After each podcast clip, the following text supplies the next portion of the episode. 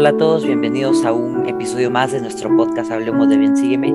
Quiero agradecerles a todos por los comentarios y, de la, y por las formas en las que interactúan con nosotros, dejándonos mensajes en las diferentes plataformas digitales, en nuestras redes sociales personales, las mías y las de mi hermano.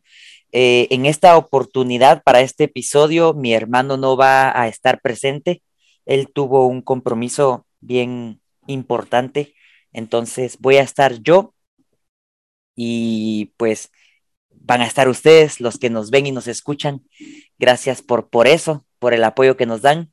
Em, quisiera hacer las mismas aclaraciones de siempre, que este podcast eh, representa la, idea personal de, nosotros, de mi hermano y la mía, y no representa que sea la postura oficial de la iglesia y en este caso, para este episodio, yo soy el único responsable de todo lo que se vaya a decir y comentar en, este episodio.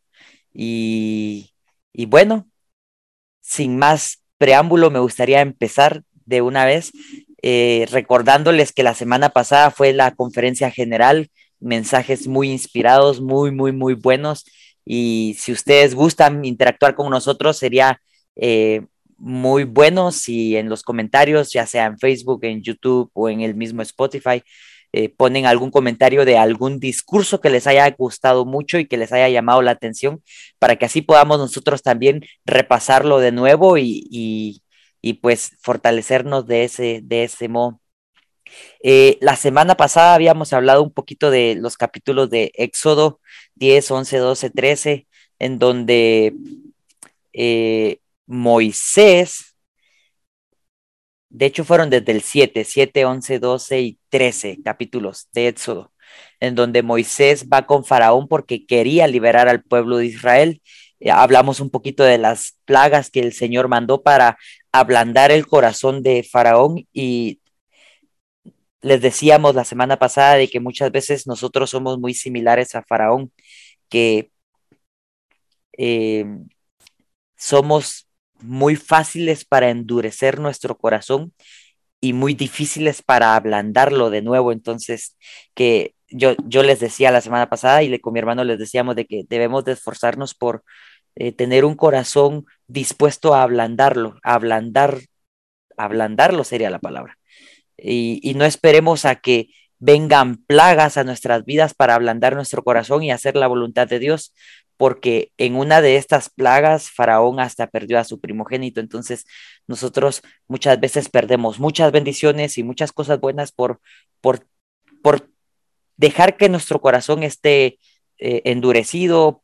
A lo mejor estamos enojados con algún miembro de la iglesia y por eso dejamos de ir a la iglesia, o estamos enojados con el obispo porque el obispo no me saludó el domingo que fui. Y son esas cosas pequeñas que endurecen nuestro corazón y nos alejan de seguir a Dios. Faraón perdió mucho y, nosotros también podemos perder mucho si no ablandamos nuestro corazón. Entonces, eh, bueno, me gustaría empezar eh, como con un pequeño resumen de lo que vamos a ver hoy. Sería Éxodo 14, 15, 16 y 17.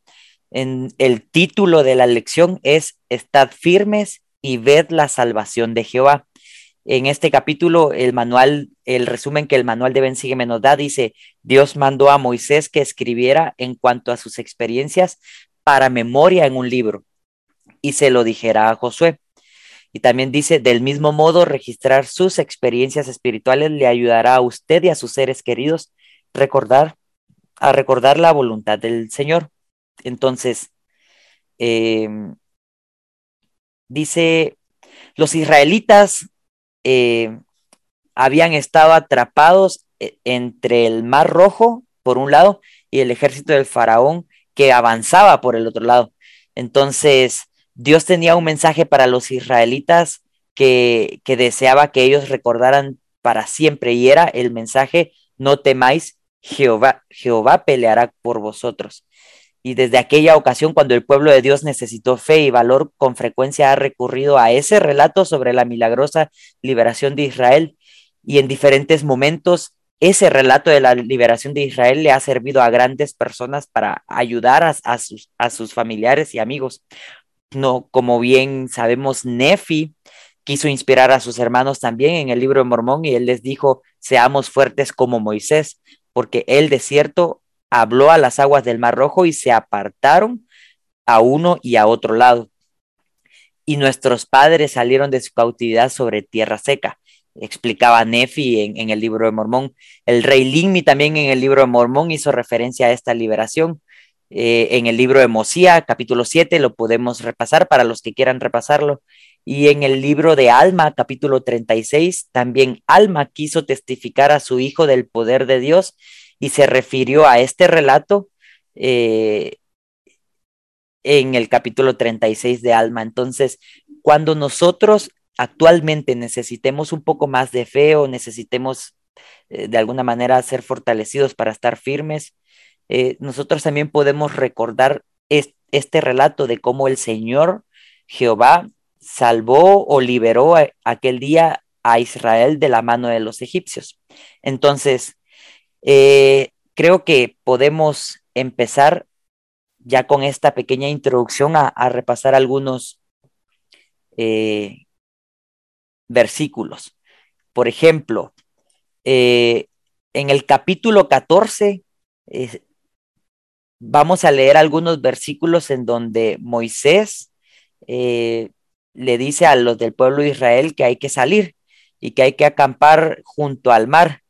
Y me llama mucho la atención que cuando Faraón se enteró que el pueblo de Israel estaba saliendo, el versículo 5 del capítulo 14 dice, y fue dado aviso al rey de Egipto que el pueblo huía, y el corazón de Faraón y de sus siervos se volvió contra el pueblo y dijeron, ¿cómo hemos hecho esto de haber dejado ir a Israel y que no nos sirvan?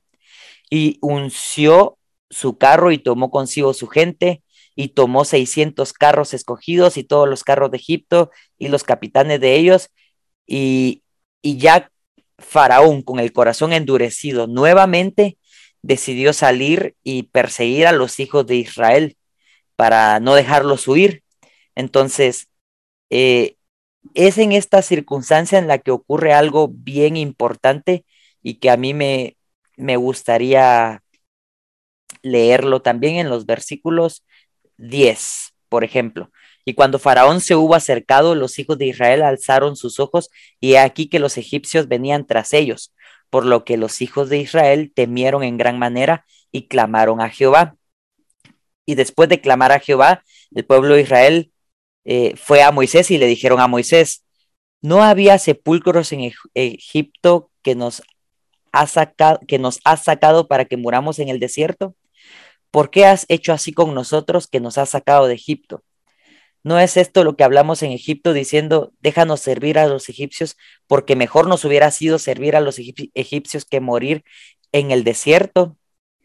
Y Moisés dijo al pueblo, versículo 13, no temáis, estad firmes y ved la salvación de Jehová, que Jehová hará hoy con vosotros, porque a los egipcios que hoy habéis visto, nunca más volveréis a verlos. Y de este versículo 13 sale el título de la lección.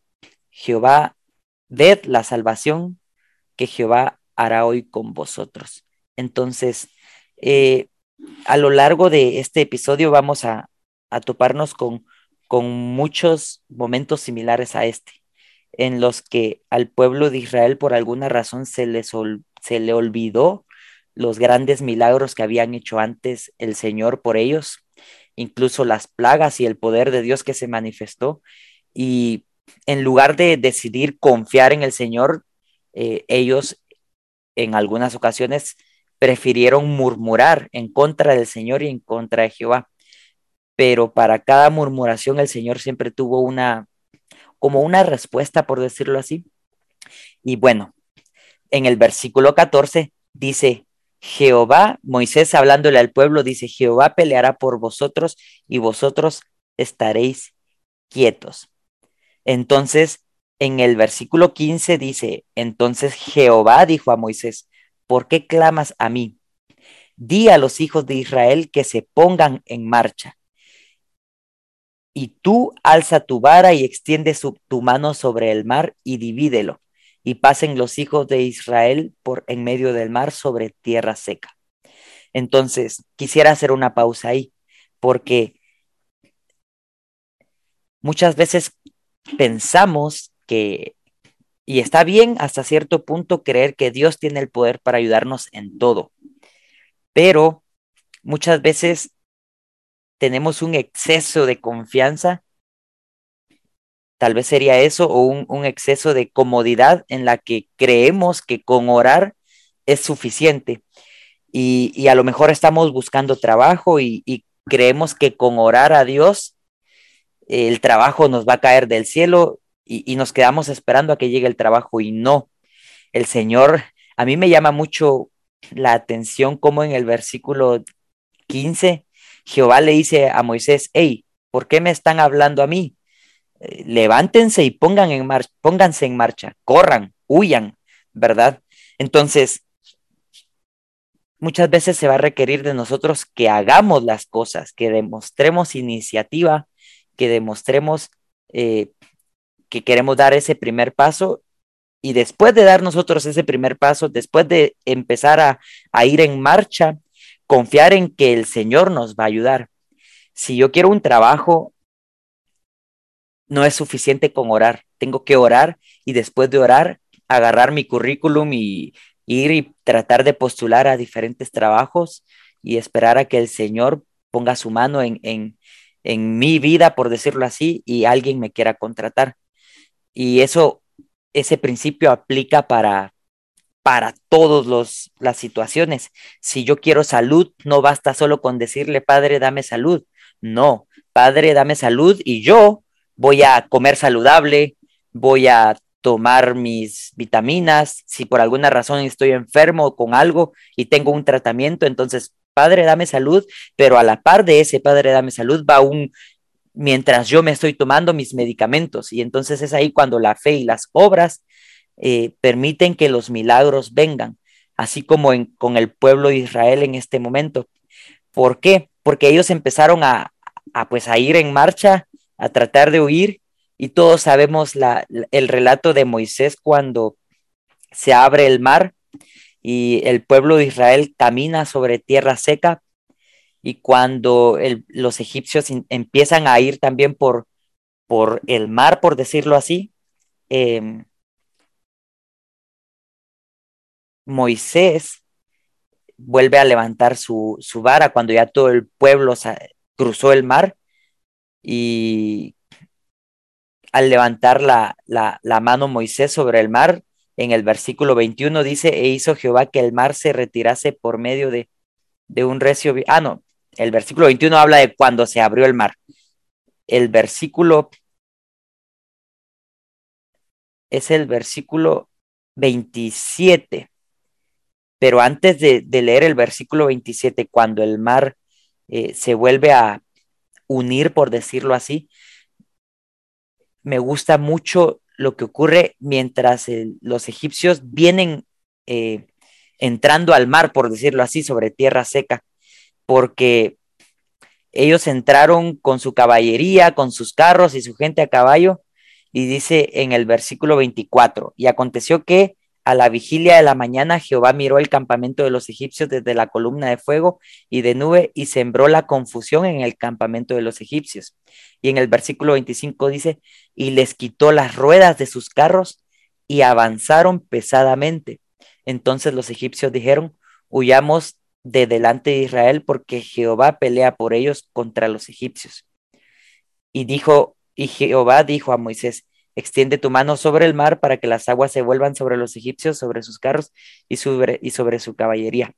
Y en el versículo 27 Moisés extiende su mano sobre el mar y el mar se vuelve a unir, las aguas volvieron a su cauce y, y todos los egipcios que estaban ahí pues murieron ahogados. Pero, ¿de qué formas podemos aprender y aplicar este relato en nuestras propias vidas?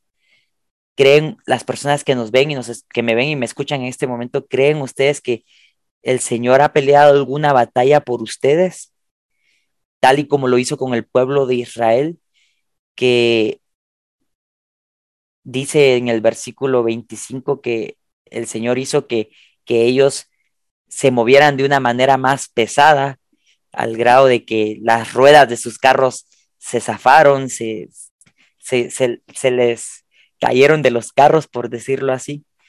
Entonces, eh, el principio en Éxodo 14 que debemos de resaltar siempre es que Dios tiene el poder para librarnos a cada uno de nosotros de los momentos difíciles y de las pruebas.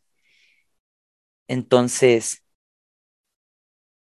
esas son algunas de las cosas que aprendemos de, Éxodo en el capítulo 14 y de lo que,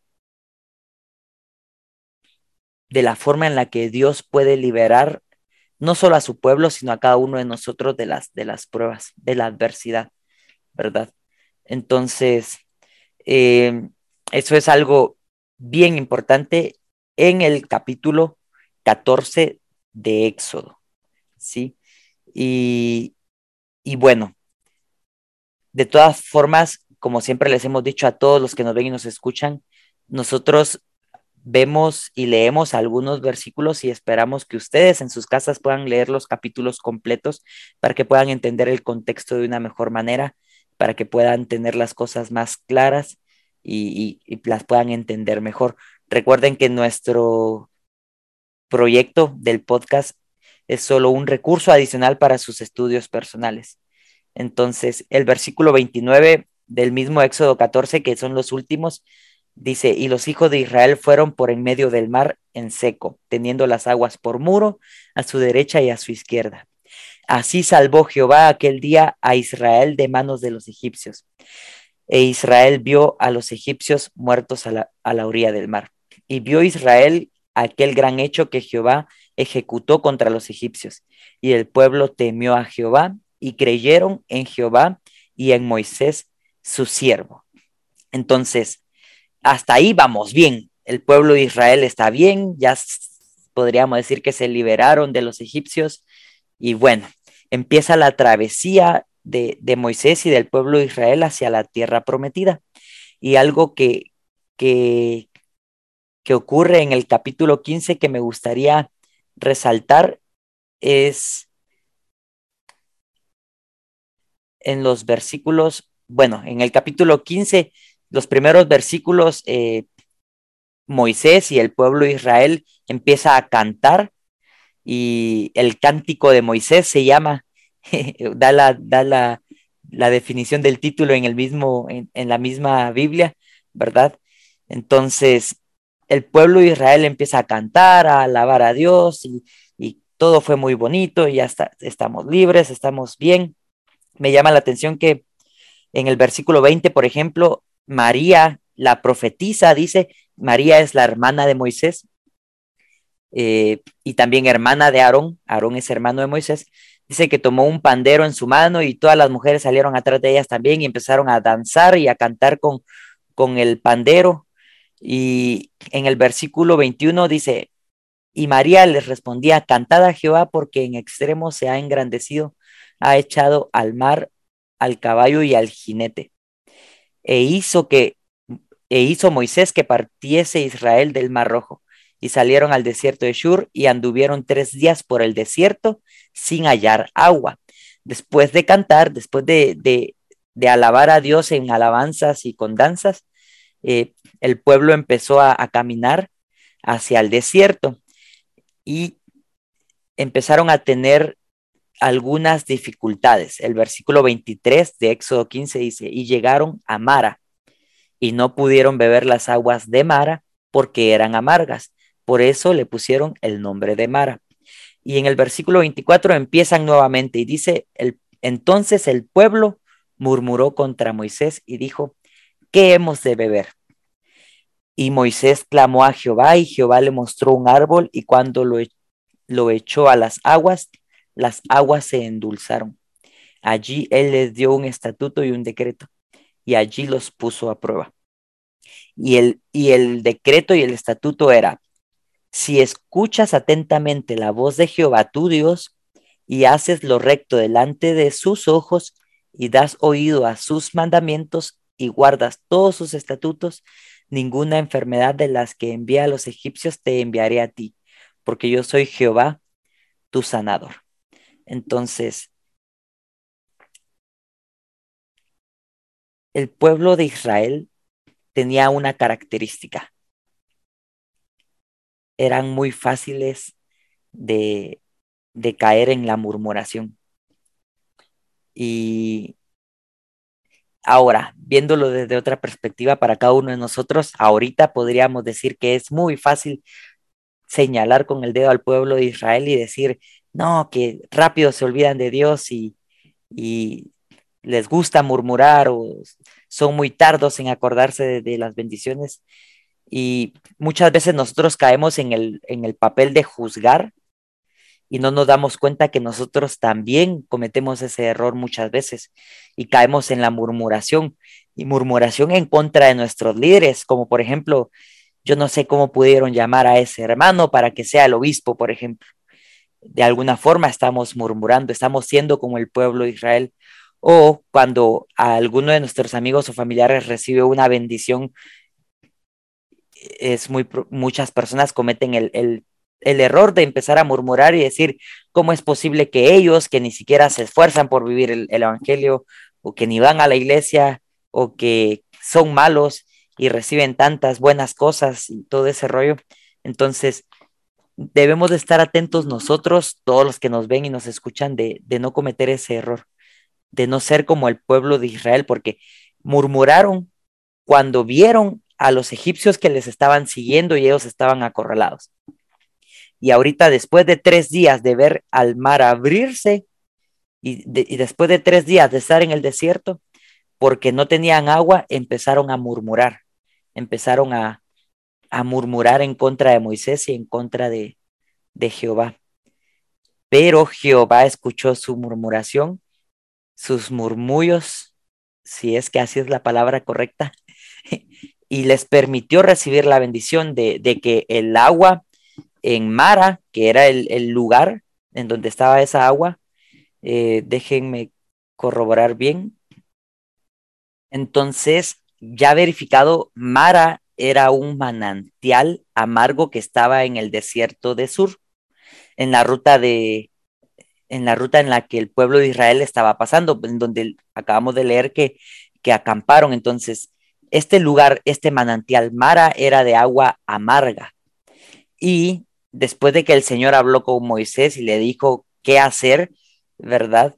Entonces el agua se puso dulce y se puso eh, bebible. Y ese fue uno de los milagros que, que el Señor hizo con el pueblo de Israel en ese tiempo. Entonces, ¿De qué maneras podríamos nosotros aplicar este pequeño relato en nuestras vidas? ¿De qué formas el Señor puede hacer que lo amargo en nuestra vida se convierta en dulce? Y es que a veces nosotros vemos las pruebas y las tentaciones desde una perspectiva un poquito equivocada, porque si todos pensáramos en que la, oposición, las pruebas y las dificultades nos pueden ayudar a progresar, a crecer o incluso acercarnos más al Señor, entonces esos momentos difíciles, lejos de ser amargo, van a ser momentos realmente dulces y no quiero decir cómodos o acogedores, pero, pero van a ser momentos especiales en los que nuestra relación con el Señor se va a fortalecer.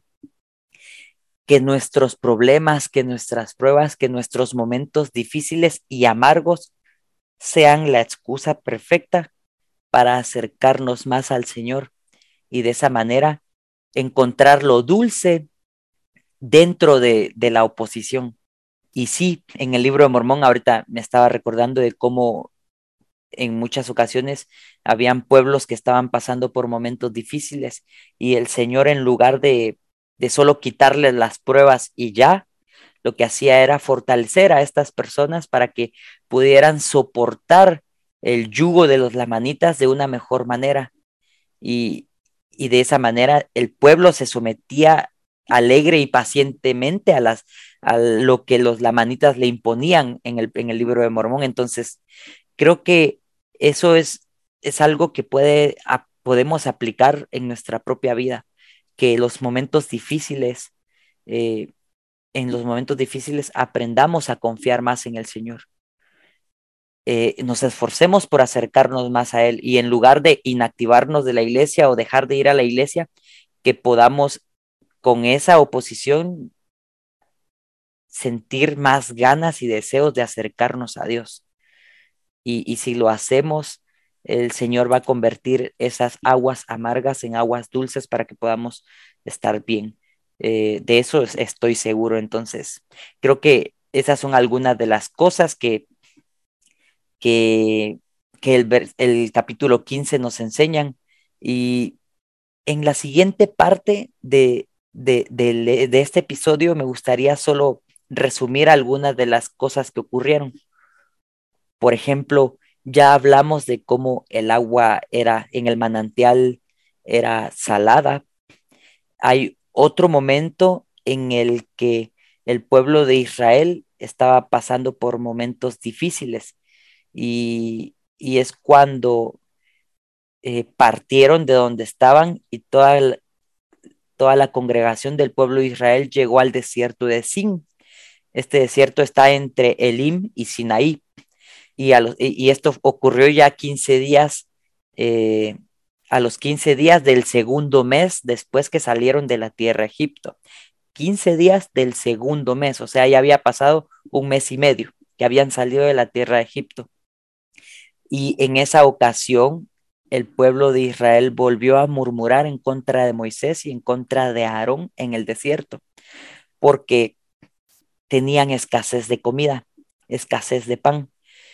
Y me llama la atención cómo en los versículos, en el capítulo 16, en los versículos 3, por ejemplo, eh, el pueblo de Israel decía, ojalá hubiéramos muerto por mano de Jehová en la tierra de Egipto, cuando nos sentábamos junto a, a las ollas de carne, cuando comíamos pan hasta saciarnos, pues nos habéis sacado de a este desierto para matar de hambre a toda esta multitud. Entonces, ese es otro momento en el que el pueblo de Israel murmuró. En el Éxodo capítulo 17. En este, en este capítulo ya la congregación de Israel había partido de ahí, de Sin, en donde les había dicho, y, y habían acampado, acampado en Refidim, que era otro, otro lugar. Y en ese otro lugar, de nuevo, no había agua para que el pueblo pudiera tomar. Entonces, haciendo un pequeño repaso, al principio llegaron a un manantial de aguas saladas, después no tenían carne ni pan, y ahora, después de, de, cierto tiempo, otra vez llegaron a un lugar en donde no había agua, ¿ya? Y cuando ellos empezaban a tener esas dificultades, tomaban una actitud eh, similar. Y dice el versículo 3, y así, el, así que el pueblo tuvo allí sed de agua y murmuró contra Moisés y dijo, ¿por qué nos hiciste subir de Egipto para matarnos de sed a nosotros y a nuestros hijos y a nuestros ganados? Entonces, en estos tres capítulos, en estas tres, eh, en estos tres relatos, en estas tres experiencias, el pueblo de Israel, ante, ante las pruebas o los momentos difíciles, decidieron hacer algo y el factor en común era murmurar al grado de decir, mejor nos hubiéramos muerto en Egipto cuando teníamos las ollas llenas de carne eh, y el pan hasta saciarnos y, no teníamos eh, sed, ¿verdad? ¿Y por qué, lo, por qué quise ver estos tres relatos de manera como separada? Porque me gusta pensar en cómo, cómo somos nosotros, ¿sí? Es que a veces nosotros extrañamos tanto nuestra vida afuera de la iglesia, por decirlo así, que, que, caemos en, en, el punto en el que también murmuramos y, debemos de esforzarnos por, por tener cuidado de, estas cosas. ¿Por qué? porque si bien el Señor nos ama y nos tiene paciencia y, de seguro que nos va a ayudar siempre que podamos o que Él pueda, perdón, eh, también nosotros nos privamos de experiencias espirituales que pueden fortalecer nuestra relación con Dios. Si el pueblo de Israel, en lugar de murmurar, hubiera decidido eh, clamar a Dios, eh, servirse más entre ellos y, de alguna manera ayudarse más entre todos para buscar agua o, no sé, salir a cazar en el desierto y a lo mejor alguien encontraba algo. O sea, si ellos hubieran tenido en su corazón el deseo de hacer un poquito más por ellos mismos y, y clamándole a Dios por ayuda, yo estoy seguro que en algún momento las bendiciones iban a llegar y, y a lo mejor y si salían a cazar, por ejemplo, con una oración en el corazón, a lo mejor y encontraban eh, animales para cazar y poder comer, pero no, ellos preferían ir con Moisés y empezar a decir, no, que Moisés, mejor nos hubiéramos quedado en Egipto, no, que Moisés, eh, nos estamos muriendo de hambre y es tu culpa, no, que Moisés, todo por tu culpa y, y, a veces nosotros somos iguales. Entonces, em, yo les decía hace unos minutos que el pueblo de Israel tenía ese pequeño problema, que eran muy fáciles para caer en la murmuración. Y, yo estoy seguro que por, por murmurar, ellos mismos se privaron de, de muchas experiencias espirituales y su progreso de alguna manera se estancó. Se estancó porque empezaron pienso yo, opinión personal, a, ser muy dependientes de lo que de lo que Moisés hacía con su fe, del poder que Moisés tenía gracias a su fe. Y ellos dejaron de ejercer la fe por ellos mismos. Ellos dejaron de buscar a Dios y soluciones de Dios con su propia fe. Entonces, a todas estas circunstancias, empezando les decía en el capítulo 15, cuando el agua del manantial Mara era amarga y el Señor le dio instrucciones a Moisés para que el agua se convirtiera en agua dulce. En Éxodo 16, cuando no tenían carne y pan para comer, me gustaría que pudieran ver la reacción de, de, Dios. Pues, por ejemplo, dice en el versículo 4 de Éxodo 16, y Jehová dijo a Moisés, He aquí, yo os haré llover pan del cielo, y el pueblo saldrá y recogerá diariamente la porción de un día para que yo lo pruebe si anda en mi ley. Y también el Señor eh, hizo que codornices, déjenme ver, sí, capítulo, 16, versículo 13. Y aconteció que al llegar al atardecer subieron codornices que cubrieron el campamento y por la mañana descendió rocío alrededor del campamento. Entonces el Señor, ante la murmuración del pueblo de Israel de que no tenían comida y no tenían pan, el Señor les bendijo enviando codornices para que ellos tuvieran carne y les bendijo con el maná que caía del cielo, que eran eh, de alguna manera el pan de, vida que ellos tenían para cada día y cada día les caía del cielo. Y con eh, la última prueba en, en Éxodo 17 que, que no volvían a tener agua en este tercer campamento, entonces dice, me llama mucho la atención de cómo Moisés en el versículo 4 de Éxodo 17 dice, entonces clamó Moisés a Jehová diciendo, ¿qué haré con este pueblo? Un poco más y me apedrearán. Y Jehová dijo a Moisés, pasa delante del pueblo y toma contigo algunos de los ancianos de Israel y toma también en tu mano tu vara con que golpeaste el río y ve.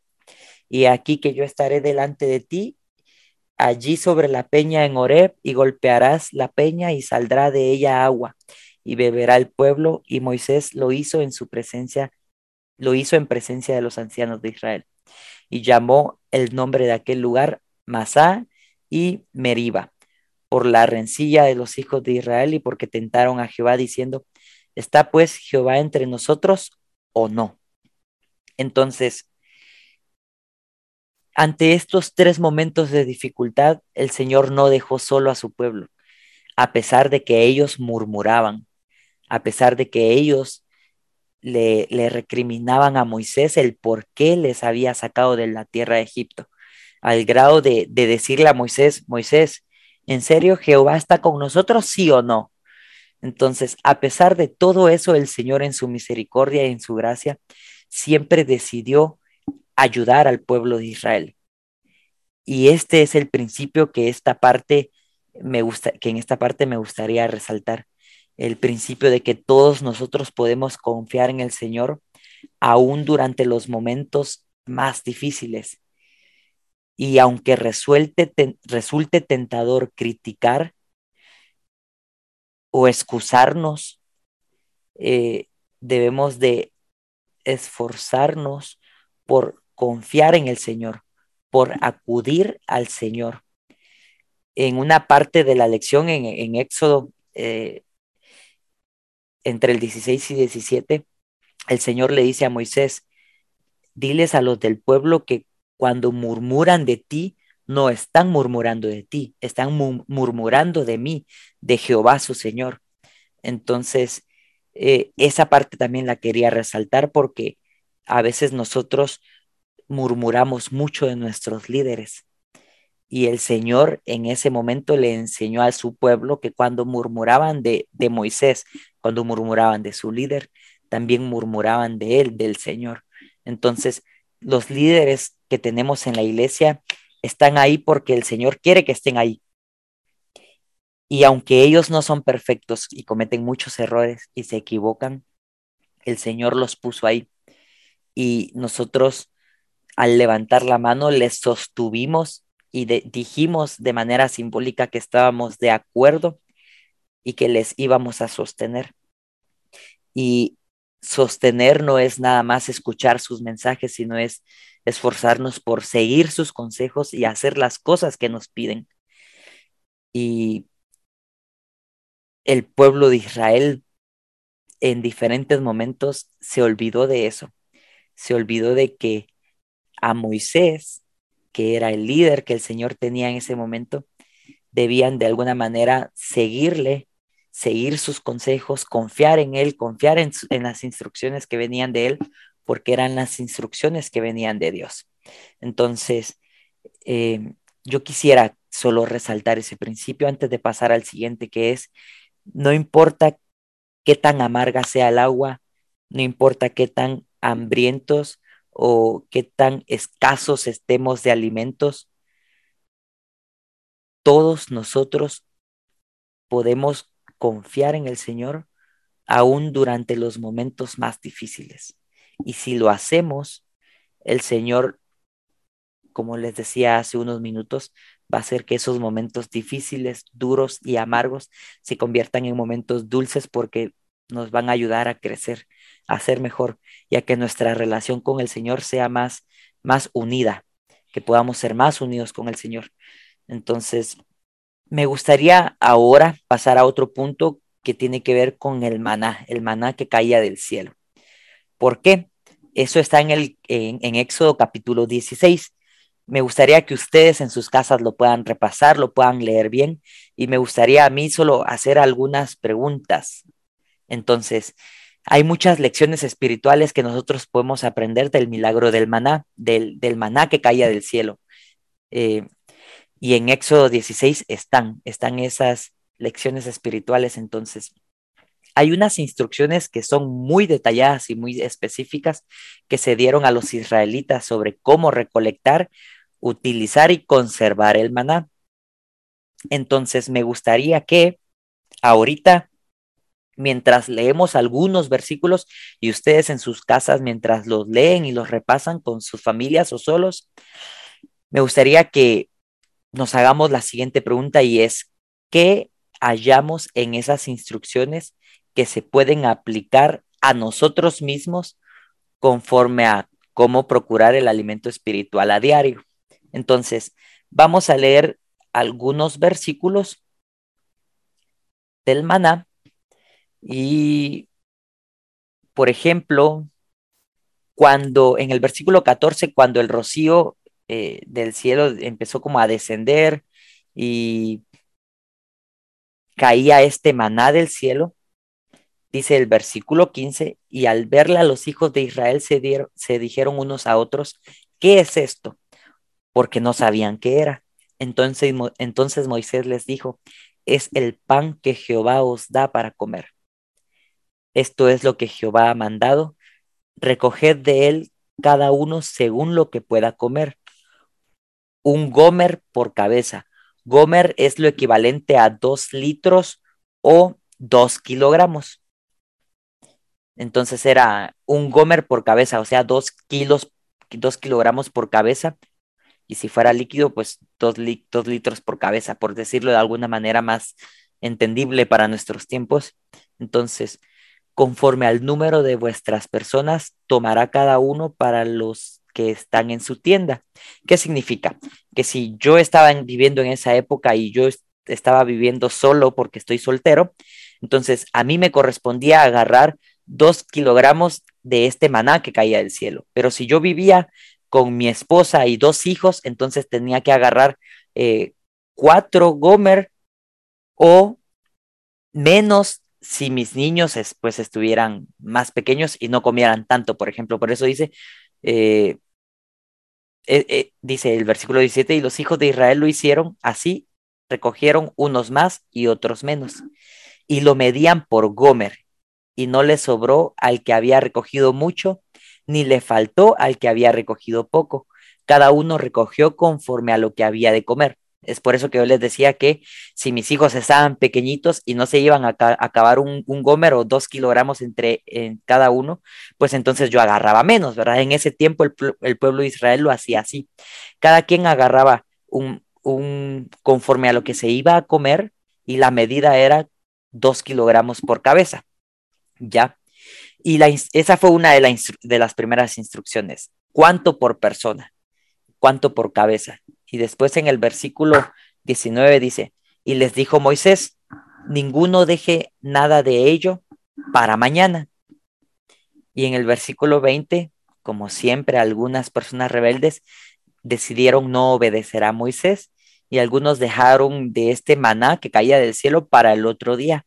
Y la sorpresa era que cuando ellos iban a ver para el otro día, eh, esta comida, este alimento ya tenía gusanos y, de alguna manera ya olía a descompuesto, ya olía feo.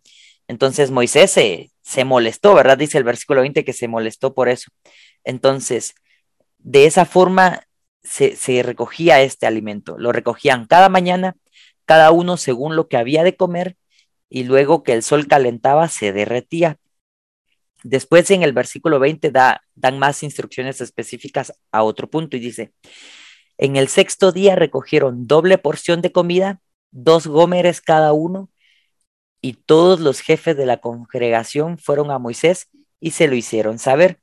Y él les dijo, esto es lo que ha dicho Jehová, mañana es el santo día de reposo, el reposo de Jehová, lo que tengáis que coser, cocedlo hoy, lo que tengáis que cocinar, cocinadlo, y lo que y todo lo que os sobre, guardadlo para mañana.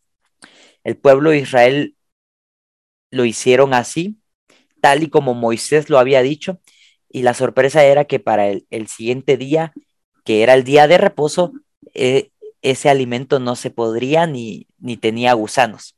Entonces Moisés en el versículo 25 dice, comedlo hoy porque hoy es día de reposo para Jehová, hoy no hallaréis en el campo. Y algunas personas eh, salían en el séptimo día a, a recoger de este alimento, o sea, en el día de reposo, y no lo hallaban. Entonces, eh, de hecho, eso denota nuevamente el poco compromiso que muchas personas en el pueblo de Israel tenían de, querer obedecer y seguir los, los mandamientos de Dios. Y, y, de hecho Jehová en el versículo 28 le dice a Moisés, ¿hasta cuándo rehusaréis guardar mis mandamientos y mis leyes? Entonces, ¿por qué? Porque habían personas que sabían que era el día de reposo y que no debían ir a recoger de este maná del cielo, de este maná, y, de todas maneras lo hacían. Entonces, em, bueno, en los últimos versículos ya está solo en donde el, Señor le manda a Moisés guardar una vasija con maná del cielo, con un gomer de maná, para, para tenerlo como, como testimonio, guardarlo como testimonio delante de Jehová. Y así muchas personas también hicieron algo similar para que ellos pudieran recordarse eh, de cómo el Señor los sacó de Egipto. Ahora, después de tener como esta pequeña reseña, este breve contexto, a mí me gustaría eh, resaltar algunas cosas. ¿De qué formas nosotros hacemos los preparativos para alimentarnos espiritual, espiritualmente cada día? ¿Sí? ¿De qué forma podemos comparar entonces la experiencia con el maná a las experiencias que podemos tener con, con nuestros estudios de las escrituras. Entonces, eh, yo aprendí algo cuando era más jovencito y aprendí que, bueno, no voy a decir cómo lo aprendí, sino voy a contar como el pequeño relato.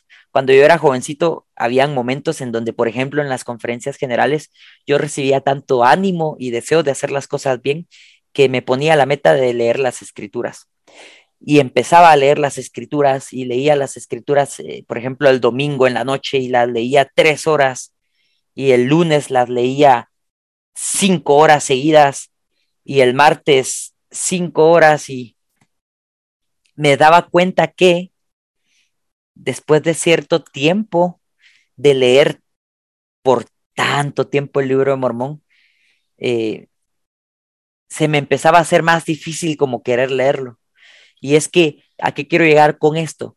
Porque a veces cometemos el mismo error como el pueblo de Israel que queremos como agarrar mucho alimento, mucho maná, y creemos que con tener para una semana eh, ya estamos preparados para el resto.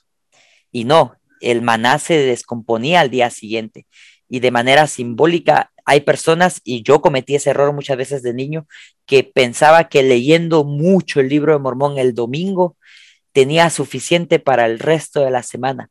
Y, a veces ya hasta ni lo leía, por ejemplo. En, ya era miércoles, jueves y viernes y ya no lo leía, por ejemplo, ¿verdad?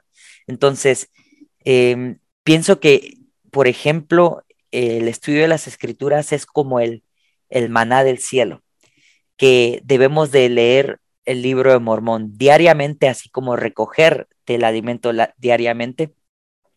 Y no debemos de leer por mucho tiempo también, porque a veces eso cansa, o, sea, esa opinión personal es, es mi, mi pensamiento y, ustedes están en todo el derecho de, de corregirme si quieren y de escribir en los comentarios sus tips, por ejemplo, cómo es que ustedes hacen para estudiar las escrituras, pero esta es mi opinión personal. Mi opinión es personal es prefiero leer todos los días cinco o diez minutos a leer el domingo tres horas seguidas y después entre semana ya no leer nada.